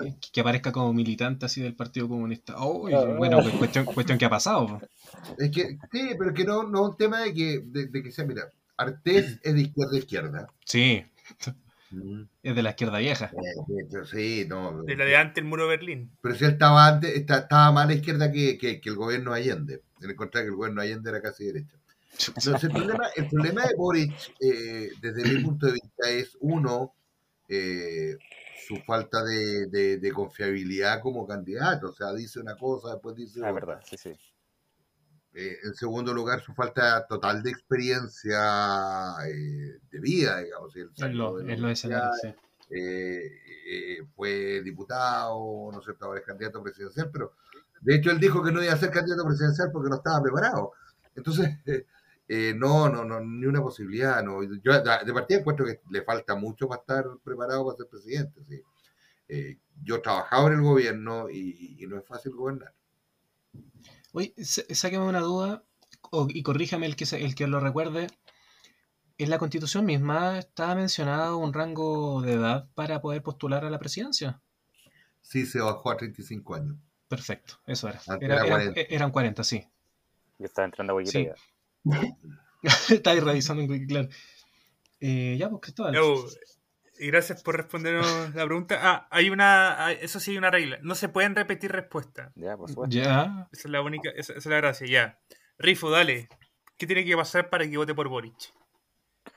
Bueno, eh, para que votes. Primero que haga el examen de grado. No. no. no, Que lo pase. No, eh, bueno, yo creo que es lo mismo. Siento yo que eh, hay una desconfianza en cuanto a él eh, de partida por su edad. Eh, todo, todo yo, por lo menos Chile, en el país que vivo, mi país, siempre nos llevamos por la experiencia.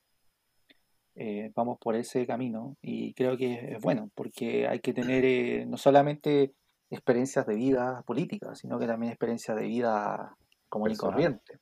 Exactamente.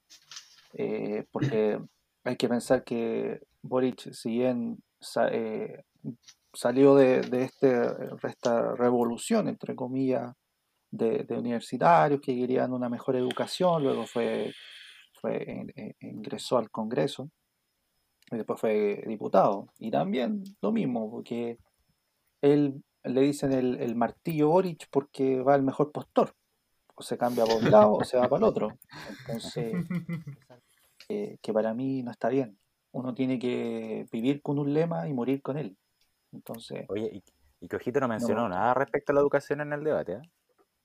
También, exactamente. Entonces. Ah, pasó Para mí, pues, si, si, tengo que votar por Boric el día de mañana, en noviembre, eh, tiene que cumplir personalmente, por supuesto. Tiene que cumplir. Eh, ¿Alguna eh, profecía? Claro, tiene que morir con su lema. No cambiarse cuando sea conveniente. Esto no es un equipo de fútbol. No, no ficháis por, por un lugar donde tenga eh, más conveniencia. Eh, va a ser presidente de la República, va a tener al mando un país que no es menor. Entonces, yo, para que pase eso tiene que cumplir ciertos estándares.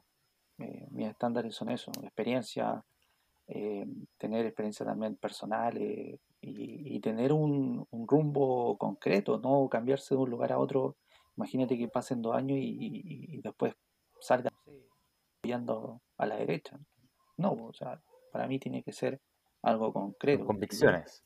exactamente, que llegue una misión con su lema, eh, que sea el gusto mío o no, da lo mismo, pero que cumpla con su lema, con su orientación política siempre. Eso. Vale, vale, muchas gracias. Eh, Pancho. Eh, yo creo que deberían pasar unos 20 años y sufrir un accidente cerebrovascular para poder votar por él. La verdad es que la verdad es que siento que parte de su silencio en el debate fue un poco por esta inexperiencia. Yo creo que le recomendaron, yo creo que él sí hizo caso a lo que a su a su staff, digamos, de callar, de aguantar los golpes, de mostrar un poco la madurez que quizás no tiene o de buscar lograr esa validez. Entonces nos genera esa desconfianza que todos lo han mencionado acá. Eh, es eso. No me siento Mira, cualquier animal que sea cuadrúpedo, páralo sobre barro, sobre algo incierto. Cualquier animal que pare se pare sobre eso va a estar inseguro mirando el piso. No va, a estar ansioso. Eso es lo que siente la gente, al menos yo siento eso cuando lo veo a él. No me da certeza. Y ante la incertidumbre, ¿qué hago, pues, Pero le hicieron un lado de imagen. Pues, acuérdate, cuando empezó esto, eh, era el nuevo guerrillero Che Guevara. Ahora está hecho eh, uno, un Claro, un nerd. No, y, ojo, acuérdate que hace no mucho tiempo cuando fue el, debate que se hizo por solo por el sector de la, de la izquierda o, de, su, de su sector político, apareció debidamente peinado. Yo te dije, si él siempre, de hecho, hay hasta fotos en las cuales él está en el Congreso con una chaqueta de cuero, sin corbata, barbón, chascón, mm. y ahora va a verse ordenado, entonces es un poco lo mismo que han dicho ustedes, las convicciones. De hecho, esa palabra se ha repetido, se ha repetido como tres, cuatro veces. Eh, si tú fuiste así, a mí me daría mucha mayor certeza si él se presentara ahora mismo en el debate así. Ah, Tal cual lo hizo siempre, porque esa es su premisa. Entonces yo digo, ¿y ahora cambiaste? La verdad es que no, no, no, no me gusta. La gente cambia. todo, cambia, todo cambia. ¿eh? Ya, pues sigamos. Muchas gracias. Eh, ¿Cuál es tu nombre? Ah, no, eh, ah. Francisco. ya la ve. Vamos, recuerda, no puedes repetir. No, por supuesto, mira, yo voy a ocupar la misma técnica que ocupó Boric en su debate y voy a señalar solamente paso. ya.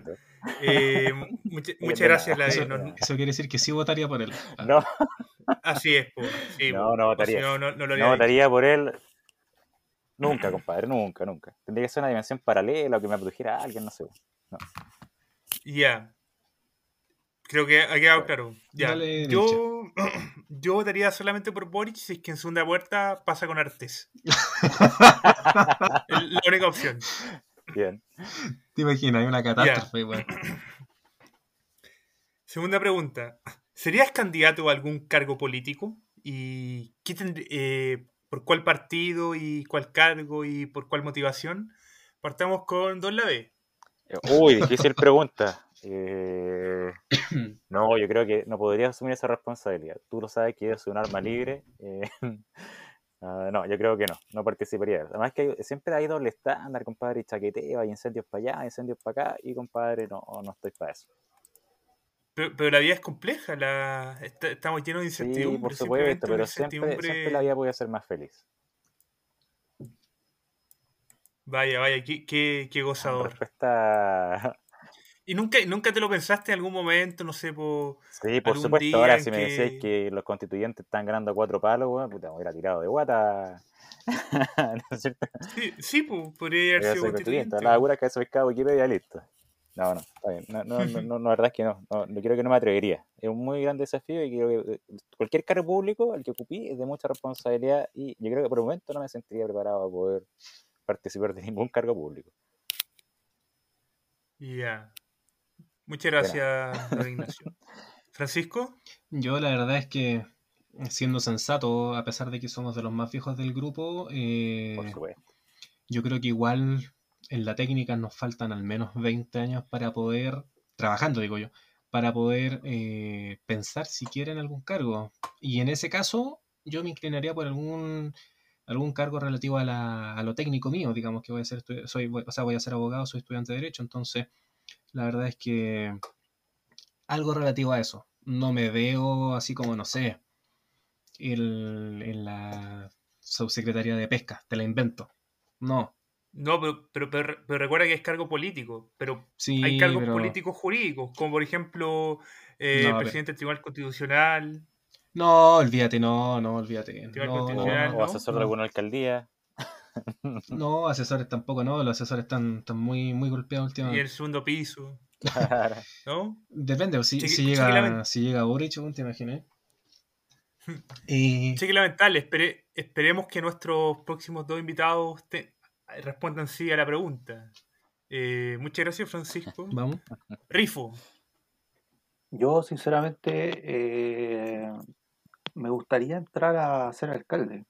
Eh, siento yo que. Uh, vaya, vaya. Pero, pero viste, no te, no te, emociones porque no entraría al Udinese, no ficharía por él.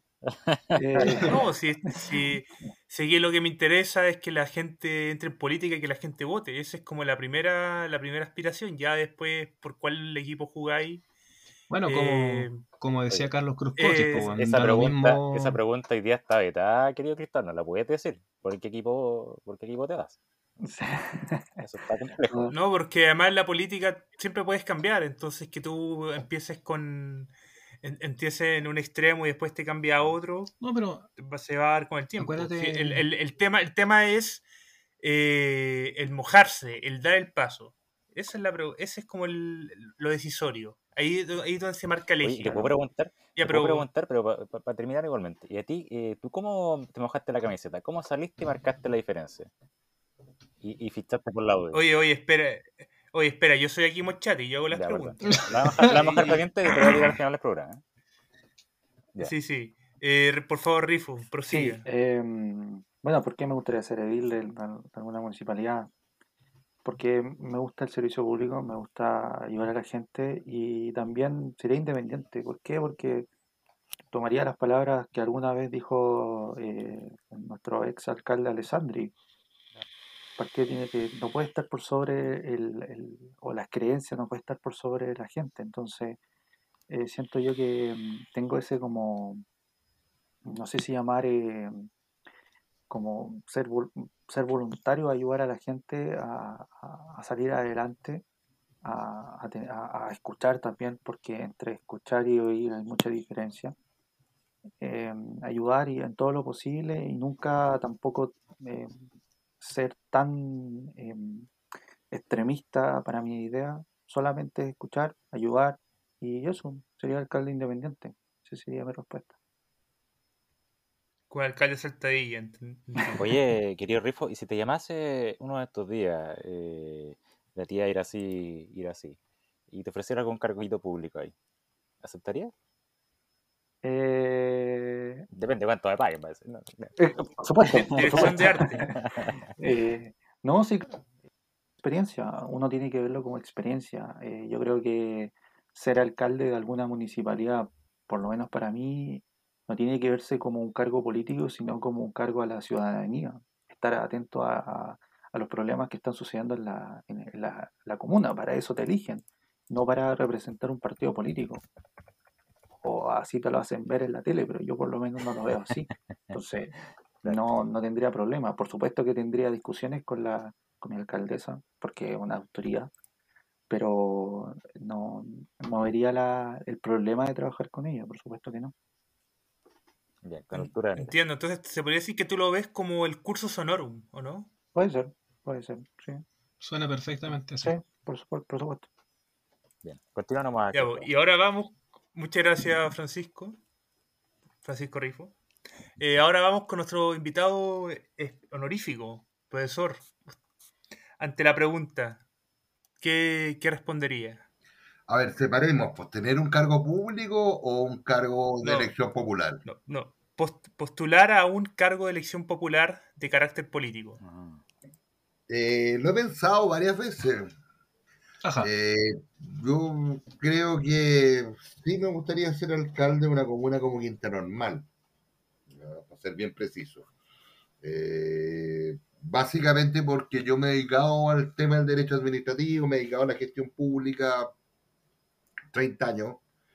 Eh, y creo que, que, podría aportar bastante en eso. Creo que esa comuna en particular es una comuna que tiene muchas potencialidades para ser muy, muy, eh, está muy bien desarrollada eh, y que por una muy mala gestión se ha perdido, pero es una comuna que tiene dos autopistas, Costanera, Sur, eh, Costanera Norte y General Velázquez, tiene estaciones de metro, tiene la Quinta Normal, tiene alcantarillado de muy buena calidad, Entonces, eh, es una comuna que, en la cual hay industria eh, y por tanto una comuna que si tú haces una buena gestión puedes mejorar la calidad de la vida de la gente, pero haciendo gestión de verdad, pues el problema es que no, no se ha hecho gestión ahí.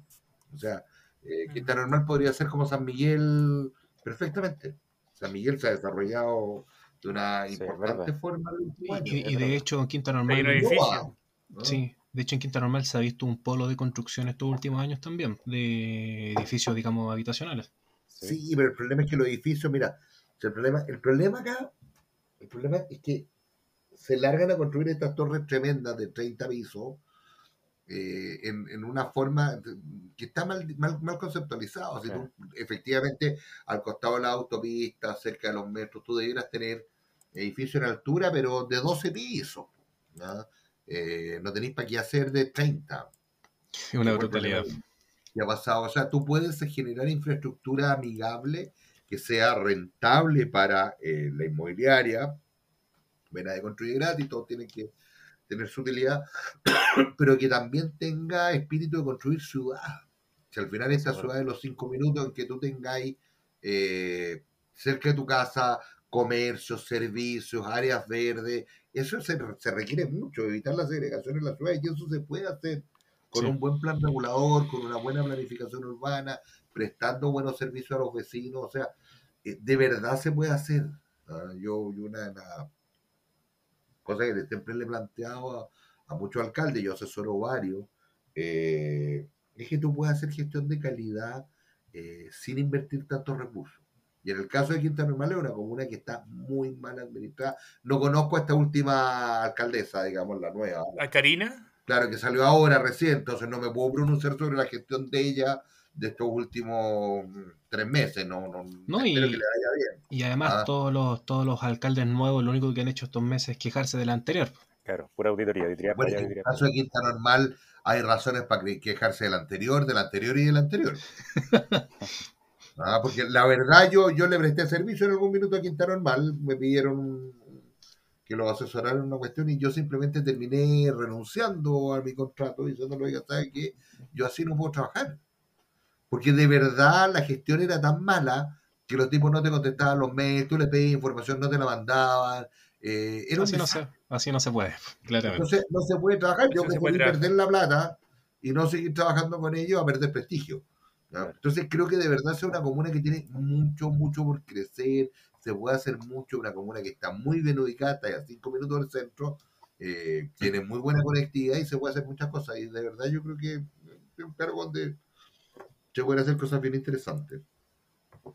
Cristóbal Vilche no te, no te esperaba esa respuesta. No, no, no, pero profesor, ¿y por cuál partido no iría usted en el hipotético caso de que se postulara alcalde ahí?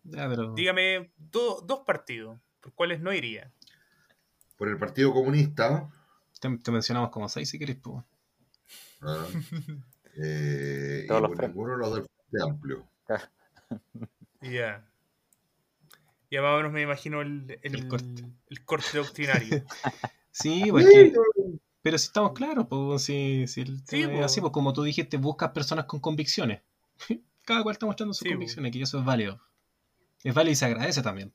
Porque mucha gente anda con dos, con, a medias tintas, con doble lectura, con dobles mensajes y, y después salen con sorpresas. Pues, Entonces, se agradecen esas respuestas directas. Cristóbal, a ver, ¿tienes más? Eh, no, pues, eh, que la B me, había emplazado. Ah, disculpa. Ah, sí, que yo respondía a la pregunta. Bueno, si queréis responderla ahora. Para... Sí, dejémoslo para el final. Pues, la tengo anotada. Le, pongo el pecho le pongo el pecho a las balas, no hay problema. Yo, tengo otra pregunta rapidita, pero ¿es, de sí o no? A ver cómo va. Ya, pero espera, déjame terminar. Es que te respondo esta, hay una última pregunta y ahí te, cedo el, te cedo la, la, báscula. Ah, no, la, el testimonio. Te, cedo el espacio. Testimonio, eso. ya. Eh, yo sería yo lo más cercano eh, que veo sería eh, candidato a concejal, porque he participado en, en, una campaña de candidato a concejal, ocupando un puesto de, de asesor y de participación y más o menos entiendo cómo, entiendo y, veo los pisos que van para arriba. No es como, por ejemplo, si ya yo te dijera, ya, yo quiero ser eh, diputado, senador o presidente, ahí yo me imagino una torre así gigante de, de, de, y, y, de tal forma que no veo el, el último piso. O así se pierde las nubes, mientras que y tú me dices concejal, yo más o menos veo, veo la cantidad de pisos. Digo ya, a ver, hay que, primero se parte por esto, después esto, y ahí ta, ta, ta, ta, ta, ta, ta, y así se llega hasta acá. Claro, un camino gigante para alguien que no, que, que todavía tiene muy poco capital político o nulo, que es mi caso. Pero yo, yo creo que concejal porque eh, me gusta mi comuna y me gustaría mejorarla. Sería aquí por candidato a concejal en Peñalolén y también porque conozco un poco cómo se mueven los engranajes. Tengo ahí cierto me, me imagino personas que me podrían apoyar. La espalda, ante, Sí, pues la espalda. Sé en qué personas tendría que acudir, sé, sé, cómo manejarme en ciertos espacios, pero por supuesto también tendría que aprender muchísimo y, y documentarme. Pero sí, yo creo que iría de, candidato por el, por el Udinese, aunque ahí también está el, el, el, problema de que hay que renovar la marca. La marca tiene que tener un lavado de imagen. O sea, no, no pocas veces tú aquí has llevado de repente una respuesta, una opinión distinta a lo que se ve en el partido. Es lo que vemos en las noticias o en, el semana, en la semana, digamos, cuando se habla de ello. Eh, yo siento que tú eres un, eres un poco más laxo sin caer en RN o sin caer en Evopoli, por ejemplo pero tú eres, eres de los laxos de UDI. Sí, pues que no soy, es que además te digo tres características que yo no tengo. Yo no soy ni conservador, ni nacionalista, ni católico. Es decir, ahí ya alguien UDI que no tenga esas tres características entré como el grupo de los 30%. Onda fácil, o el 20%. Todos los otros tienen alguna de estas características, o dos o tres. Claro. Eh, el, eso, allá. Y la última pregunta, que es una pregunta bonus para nuestro invitado. Eh, profesor, Pierre Sotoclos. Vamos, ilústrenos. Tire toda la carne a la barrilla. Además que a usted le gusta responsabilidad del Estado, que lo, que lo había mencionado. Uy, qué complejo. Eso es más difícil. Probablemente yo es lo más difícil que hay. Eh, Pierre Sotoclos, Cordero Vega. Cacha. No te las chuta ahí, no, no tampoco. No, mira, Sotoclos, yo creo que Sotoclos tiene cosas tremendamente interesantes, fue mi profesor además. Pero esto de, de, la responsabilidad objetiva del Estado es compleja, es muy compleja. Y Pierre, por otro lado, es demasiado eh, asemeja demasiado esto a la culpa civil, tiene, tiene esto de la falta personal. No, no, no, me, parece que Perry llega demasiado allá en la protección del interés fiscal y, por otro lado, Sotoclos está demasiado acá en la protección del derecho a las personas versus el Estado. Entonces, creo que hay que buscar un punto intermedio que no es ninguno de los dos. ¿Y quién podría ser ese punto intermedio? ¿Cisternas? No, cisternas no existen. No hay, hay que ir armando. Yo, yo creo que hay que ir construyendo una cosa. Hay, de hecho, por ejemplo, hay un artículo de Pablo Rodríguez bien interesante en materia de responsabilidad ah, sí, Pablo Rodríguez. Eh, hay, no, hay, hay cosas. Es bien interesante Pablo Rodríguez, porque ser un civilista se mete en responsabilidad del Estado con una teoría propia. Hay que ir, yo creo que hay que ir construyendo. Probablemente lo que necesitamos en realidad, más que Sotoclos y Pierri, es parlamentarios que regulen lo que debiera haberse regulado hace mucho rato, que son, a través de normas legales claras y concretas, la responsabilidad del Estado y los tribunales contenciosos administrativos. Clarísimo. Clarísimo. Muchas gracias, profesor. Eh, ahora la B te cedo el testimonio para que tú sigas manejando esta tertulia. Eh, eh, bueno, yo, tengo anotadita tu pregunta, querido Cristóbal, pero te lo voy a hacer justo en el momento preciso. A pillarte volando abajo. ¿ah? Así es. No, pero una, a propósito de lo que estamos hablando en, en, la sección pasada, eh, sobre el voto voluntario, el voto obligatorio, que también lo mencionaron hasta ahí. ¿Y tú, querido Cristóbal, serías eh, de aquellos que estarían a favor del voto obligatorio nuevamente? No, Nica, Nica. Absolutamente no. Perfecto. Respuesta sí o no, hagamos la cortita. Querido Francisco. La verdad es que no, no podría responderte ni sí ni no, no estoy, no estoy seguro. La verdad es que siento que el ser humano tiene ese deber filosófico de enriquecerse y si tuviera esa cultura, iría y cumpliría su deber cívico, pero no lo hace. Y, quizás con eso mismo te puedo responder, sí, obligatorio. Bien. Eh, Francisco Rifo. Idem a lo que dice Pancho, siento que deberíamos tener alguna alguna cultura del, voto, independiente si sea obligatorio o, voluntario. El chileno siempre eh, no vota, pero después alega. Entonces, eh, independiente de qué partido votes, tienes que votar sí o sí. Entonces, yo digo que sí, obligatorio. Nosotros, a nosotros no, nos manda a los legales, entonces ahí, ahí recién se obliga el chileno con lo legal. Entonces, para mí es obligatorio. Quería profesor. No, voto obligatorio de todas maneras. Las cargas públicas, o sea, si tú quieres participar del Estado, de, los beneficios del Estado, por lo menos comprometerte con el mínimo. Que es votar. Lo mínimo. Creo que debería haber más cargas públicas en este sentido, digamos. Trabajo en beneficio de la comunidad. Bueno, yo ahí tengo mi, mi arranque de locura, pero bueno. yo, yo igualmente coincido. Ahora vamos a pasar a otra pregunta rápida igualmente. Eh, vamos a partir contigo, Cristóbal. Eh, ¿Tere, ¿Tere Marinovich o Loncón? Marinovich. Marinovich. La pregunta. Oye, pero hay un, hay un, tema ahí con Loncón. Hay un tema ahí con Loncón que lo doy a mi. Eh, no, no, pero ya. Que, el, que me, lo, me, lo, explicaron mis viejos a todo esto. Eh, la Loncón tiene una gran. No, no, no, no, mejor lo dejamos para. Mejor lo, lo, lo lo preparo. No, no. Bueno, mejor lo, lo, lo, voy a estudiar y lo voy a preparar para una próxima ocasión. Porque si aquí si ando diciendo las cosas sin tanta precisión, ahí me va a aceptar el, nuestro invitado para precisar. Entonces quiero hacer una ponencia digna de, de que el profesor se deleite y, y, no, y no vaya a interrumpir. Arrugo. Arrugo. Eh, querido, Francisco, Tere Marino. Me voy, a cerrar, me voy a cerrar los ojos y lo voy a decir rápido. no, bien. Sí, sí, la, la, verdad es que eh, de repente la voz, cuando la voz pasa a la rabia, ¿Mm?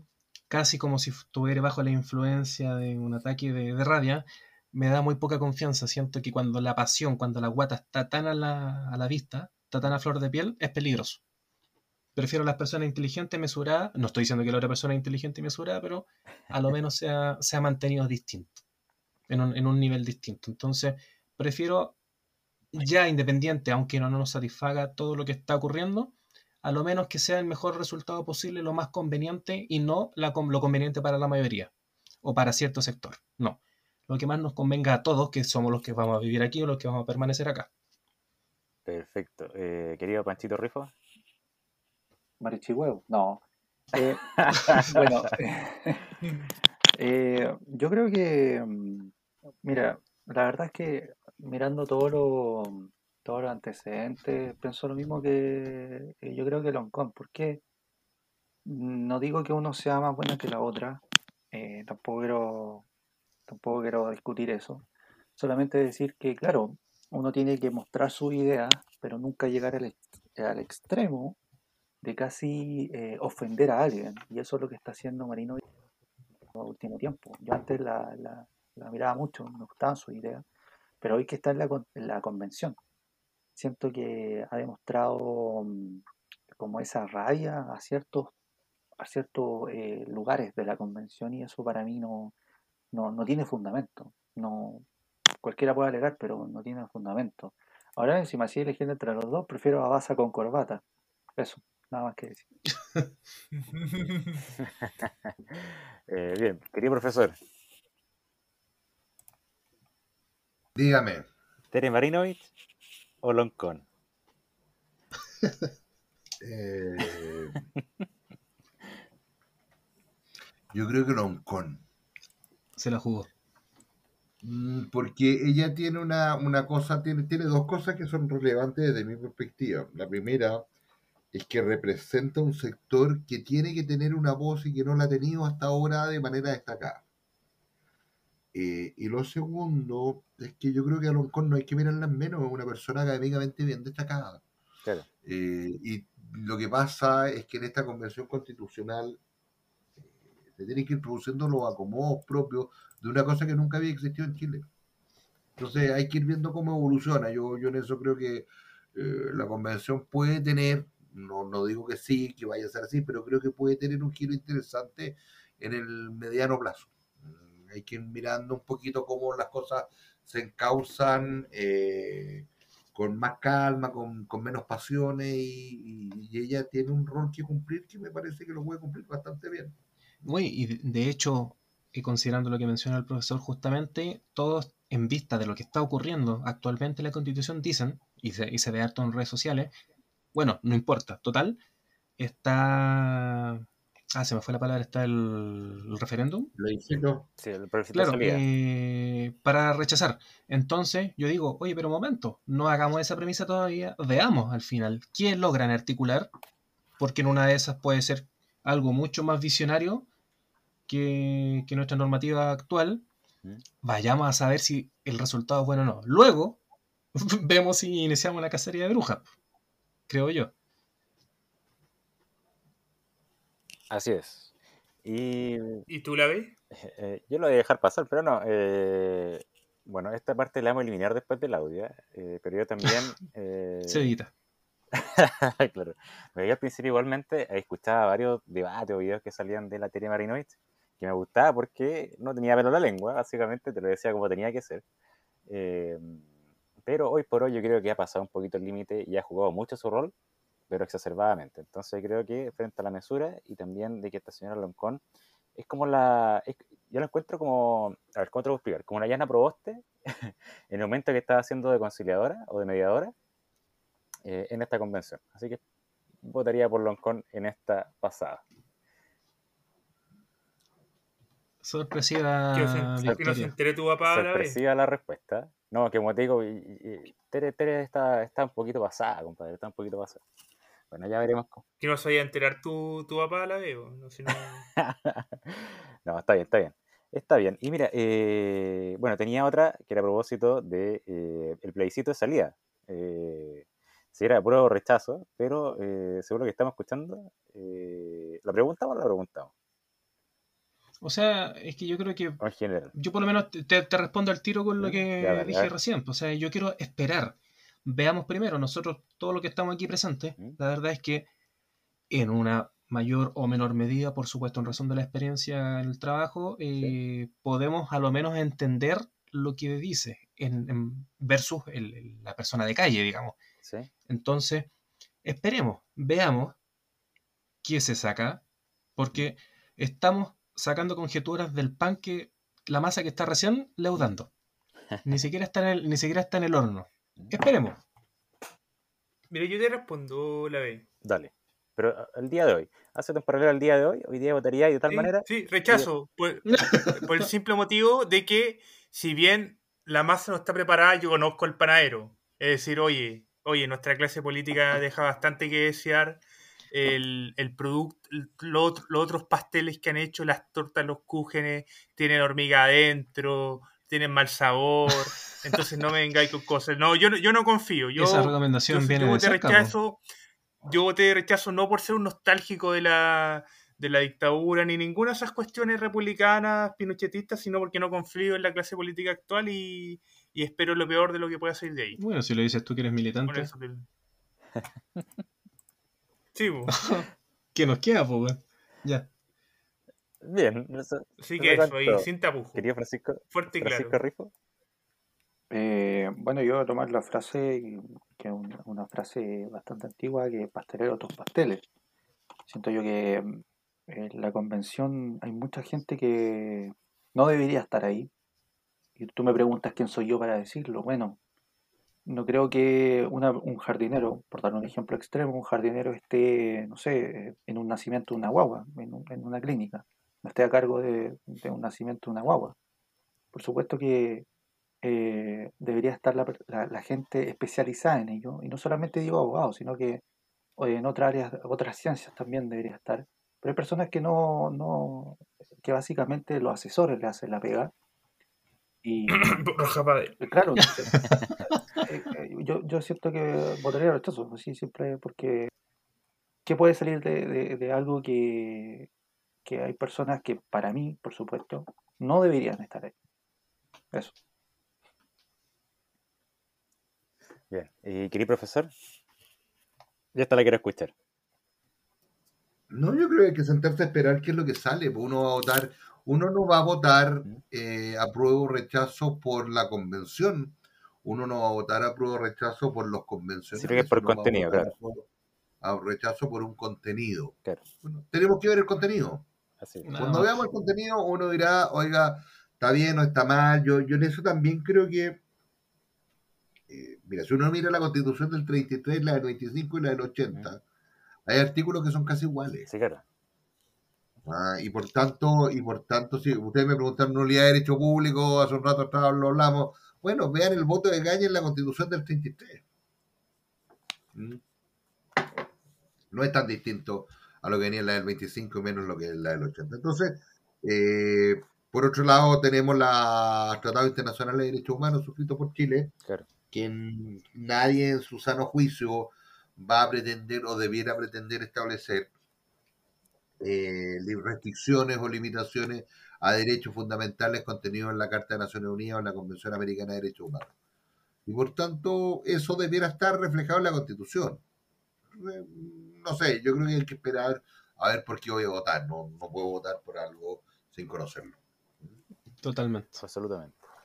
Y bueno, ahí ya está la respuesta que quería escuchar. Igualmente, hoy día también me enteré de que se está llevando a cabo votaciones. No sé si estaban trabajando el día sábado, eh, muy raramente, los convencionales, pero eh, ya se empezaron a discutir eh, el reglamento. Se empezó a discutir el reglamento en general. y según entendía, tenían como 340 y algo indicaciones al reglamento. y creo que ya terminaron como en la 110 o algo así. Eh, y quedaron aprobados ya 41 artículos. Y uno de esos artículos ya se está discutiendo respecto a la República de Chile. Que era una conversación como dicen, ¿Sí? Claro, como, como, dice, no, como decía mi papá, yo me acuerdo cuando era chico, le piden permiso a un pie para mover el otro, pues, Claro. O sea, ¿qué quieres que te diga? Y también está la discusión de los dos tercios, que es importantísima. Yo está, está, está leyendo un poquito de eso. Así es. ¿Nadie ha visto eso los dos tercios? Yo la verdad es que no, De repente le hago un poco el quita al tema porque igual como que desgasta verdaderamente. Entonces, además del, deber que tenemos nosotros ya de por los plazos que tenemos de estudiar, entonces, o de trabajar, según sea el caso, prefiero estar más tranquilo, prepararme lo necesario y poder conversar aquí tranquilamente. Estar más tranquilo. No, bueno, pero yo tengo entendido que se va a presentar un recurso de protección eh, en contra de la convención misma por el tema de los dos tercios. Eh, y no sabemos cómo va a salir, pero eventualmente eso ya lo podemos discutir una vez que tengamos claridad de lo que se va a llevar a cabo y lo que voy a resultar también de este recurso de protección. Así que bueno, oye, ¿qué les parece chicos si vamos avanzando, dando término por terminado ya este programa, vamos avanzando a las recomendaciones? Perfecto. ¿Sí? Te acompaño. Ya nos estaban tirando la oreja ahí de producción, ¿eh? me decían, compadre, estamos pasados, y le decía, perro, ya un ratito más, si no estaba todavía para conversar, pero bueno, el tiempo es tiempo y tenemos que eh, dejar lo que nos queda pendiente para la próxima semana, viendo cómo se va desenvolviendo esta, de verdad, eh, serie de Netflix, que es la convencional y también que es la política actual. Tal cual, la verdad es que nos da sorpresas. Así es, nos da sorpresas. A ver, ¿quién tiramos las cuerdas? A ver, querido Francisco Rifo. ¿Qué nos puede recomendar? Eh, bueno, te compliqué. No, eh, bueno, yo tenía mi, mi recomendación lista. Ah, no sé si tú. No, sé si tú. no yo no. eh, bueno, en mi recomendación, eh, como ustedes todos, bueno, los auditores muchos saben, yo, eh, mi otra pasión es la música, no solamente el derecho. Y eh, como recomendación esta semana les quiero llevar a, un compositor de, de música clásica, música docta, que es chileno, que es reconocido mundialmente y que poco se ha hablado en Chile, eh, que su nombre es Enrique de Soro. Enrique Soro es un gran compositor que tuvo estudios en Milán, en Italia, en los años 1900. Em, y nada, yo los invito a conocer su, su historia, su, sus ganas de salir adelante, porque en Chile no es, no es fácil ser músico, y, más si es música adopta. Entonces es, un gran, eh, digamos, referente a seguir, eh, sobre todo yo que toco piano hace mucho tiempo, desde niño. Eh, de su, de sus obras, entonces esa es mi recomendación, que busquen a Enrique Soro, escuchen sus obras, no se van a arrepentir, no, no tienen nada que envidiarle a un compositor como Chopin, como Liszt, como Beethoven, Mozart, Schumann, Schubert, etc. Perfecto, qué nivel. Buenísimo. Eh, sigamos con los franciscos, perro. Ya, mira, yo, yo la verdad es que en este caso tengo una anti-recomendación. Eh, esta es la segunda vez que damos una anti-recomendación. La primera vez fue la de Ignacio con el libro de Walter Montilla. Yo esta vez eh, sugiero que no vean la película de Mortal Kombat, la ahora, la actual, la del 2021. La verdad es que eh, para aquellos que jugaron en Super Nintendo y en distintas consolas sus entregas o siguen la historia de otra forma, la verdad es que es una película de bajo presupuesto, de baja calidad, en, no sé, en fotografía, de bajo casting, eh, de pocos, pocos lugares de rodaje, pobre básicamente. Eh, equivalente a, algún remake que buscaban revivir el, título, pero la verdad es que lo van a hundir más. Peor que las malas películas de Marvel. Para aquellos que les guste Marvel, lo siento, pero a mí es mi opinión. Así que. No, pero sí. Ah, hay películas malas y películas buenas. Por eso te digo, eh, para que tengan la, comparativa. Eh, entonces, esa es mi anti-recomendación de esta semana. No vean la película de Mortal Kombat. Eso. Dale, yo voy a seguir. Ah, bueno, ya, dale. Yo les quiero recomendar un, canal de YouTube que me llegó porque de, de casualidad, que se llama Escupamos la Historia. Eh, el tipo en, en, cuestión es un historiador de que es anarquista, tiene eh, también profesa el ateísmo, no, es, ateísta y además es ACAP, es decir, es, bastante distinto al, a, a mis ideas, pero aún así su contenido me gusta muchísimo porque es un historiador que saca que tiene muy buenos datos. Tiene escuchado información que no había visto en otra parte y que parece que solamente está eh, hallada o contenida en los, en los códex anarquistas y de, y de, la izquierda más dura. Eh, dentro de todo, si bien el tipo eh, comparte cada rato su visión política, sí hay momentos en los que es bastante objetivo y, bastante rico en lo técnico. Por ejemplo, tiene videos de del partido UDI, la derecha conservadora chilena, tiene partidos de, es decir, tiene videos de la historia de la población africana en el Cono Sur, tiene historia del anarquismo en Chile, historia del racismo en los Estados Unidos, eh, historia del anarcosindicalismo, cosas que por lo menos, contenido que yo, lo he disfrutado, no necesito por qué eh, ser del mismo lado político para poder apreciar un buen trabajo audiovisual. Eh, así que eso, queda, queda a disposición de ustedes. Les repito, el canal se llama Escupamos la Historia. Y, por lo menos si usted es, una persona que de derecha, que solamente ve contenido de, de, de afín, le invito a darse una vuelta por un contenido distinto que es quizá en el otro extremo. Así que eso. Una recomendación distinta. Ya está. Sí, Perfecto. Bien, pues querido Cristóbal. Eh, ¿Dejamos al profesor para el último? Sí, pues por favor, del ejemplo. Por favor, para cerrar, perfecto. Ya, entonces, ya, yo voy a recomendar una. Eh, es básicamente un documental, ¿eh? es un documental eh, de Netflix que se llama El Cuarto Juicio, en español, en inglés Trial 4, ¿cierto? Em, que es un documental básicamente que habla de un caso eh, de una persona que pasó eh, injustamente presa, casi como 22 años, 23 años, eh, luego de ser condenado injustamente por presumiblemente haber asesinado a algún detective de la policía de Boston. es bastante interesante cómo se van dando cuenta, o sea, cómo se van dando vuelta los fallos de eh, cada tribunal que lo ve. Como te digo, son cuatro juicios que se van dando eh, y esta serie termina con el último juicio, eh, en donde eventualmente se pueden hacer algunos casos de que la policía tendría algunos grados de corrupción para poder inculparlo y que en definitiva esta persona podría servir como un chivo expiatorio, digamos, de aquella corrupción es bastante, bastante buena, bastante rapidita igualmente. Em, así que bueno, no, no, quiero, no quiero explicar más porque podría eventualmente girar algún spoiler. así que para dejarlo ahí, para motivarlo para que lo puedan ver, vamos a dar solamente saber de descripción. Ya lo saben, el cuarto juicio en Netflix. Perfecto, qué bien. Y ojo que de la vida real, ¿ah? así que... Sí, por supuesto, sí, casi. Y, y, no, no pocas veces ha ocurrido.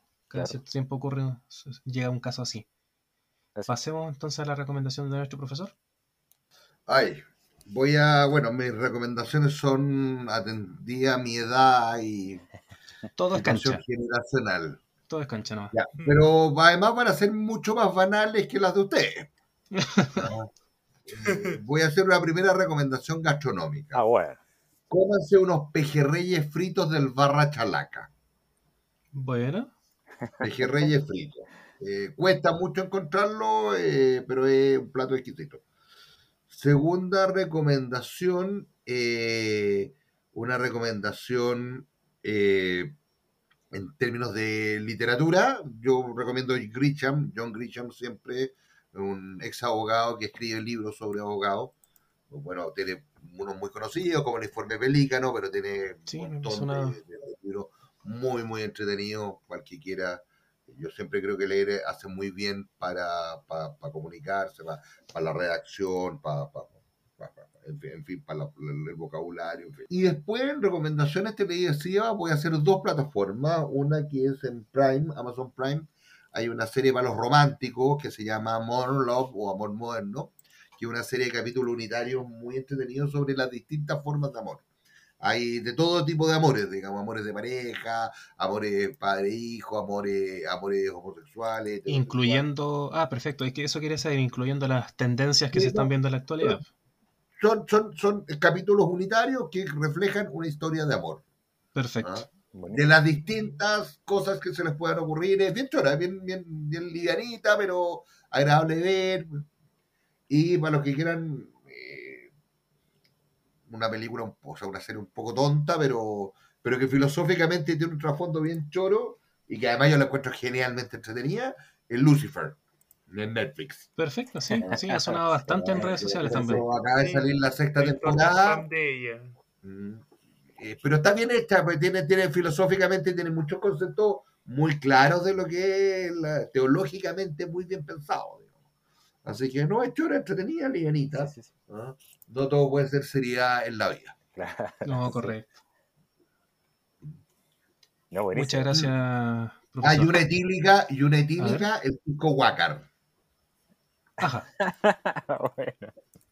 Eso, eso, es novedoso, nunca habíamos tenido una recomendación etílica. no, pues la, la, verdad es que no. Buenísimo. Yo lo estoy anotando. ¿eh? Ahí está. Qué bien, se agradece. Ya pues, Ignacio. Perfecto. Bueno, hemos dado por terminado entonces, querido amigo, nuestro capítulo cuarto de esta cuarta temporada. Hoy con una visita magistral, excepcional, que bueno, ustedes ahí se deben dar cuenta cuando escuchen este podcast, ¿no es cierto?, del contenido que sacamos hoy día, compadre. Así que está buenísimo. Profesor, un gusto, agradecido de que nos haya acompañado en, en este episodio y esperamos, por cierto, también poder tenerlo a futuro. Muchas gracias por invitarme, fue entretenido conversar con exalumnos eh, y que se acuerden de uno después de tantos años que les hice clases, pues. No, pero tampoco son tantos años. Yo creo que lo relevante, profesor, es que ninguno de los que está aquí presente ha sido reprobado técnicamente por usted. Así que todo, lo guardamos con. Por eso probablemente me invitaron. Pues. ojo que yo aún me recuerdo de la primera clase que tuvimos con el profesor. Sí. Sí, notable ese power. Notable ese power. Es un, es un ¿Cómo, olvidar esos gráficos? No, no, no. E, era la primera clase en donde el profesor nos hace, nos cuenta en definitiva cómo es la vida. El, el balde de agua fría, El balde de agua fría. ¿Cuánto ganan los abogados? Eh, claro, que teníamos que esforzarnos y todo el, el yo me lo recuerdo siempre. Yo me lo recuerdo siempre. Qué bueno que les sirva. Sí, por supuesto. No, perfecto. Así que agradecido también, pues. Muchas gracias, profesor, por su participación. Ya, pues, muchas gracias a todos ustedes. Querido Ignacio, damos por finalizada la sesión. Por, finalizado y a nuestro querido mitrino pretencioso le decimos que nos vayan siguiendo en las redes sociales, en Instagram, que ya vamos a, eh, cualquier día, imagino yo, de esto, sortear, eh, hacer efectivo el sorteo, ¿no es cierto? Ya teníamos tres premios que el partido está mencionado por ahí. Tenemos unos piscos monje negro, tenemos también una eh, gift box de perro chef y tenemos una figura de Anime Store. Así que lo vamos a sortear prontamente a través de nuestras redes sociales. Y hoy día en el capítulo de que vayan a escuchar, tiramos varios tips y varias respuestas ahí para que la puedan sacar. Ahí, están las, respuestas justamente. Así es. Ya pues chicos, damos por terminado esto y un gusto, nos vemos en el próximo episodio.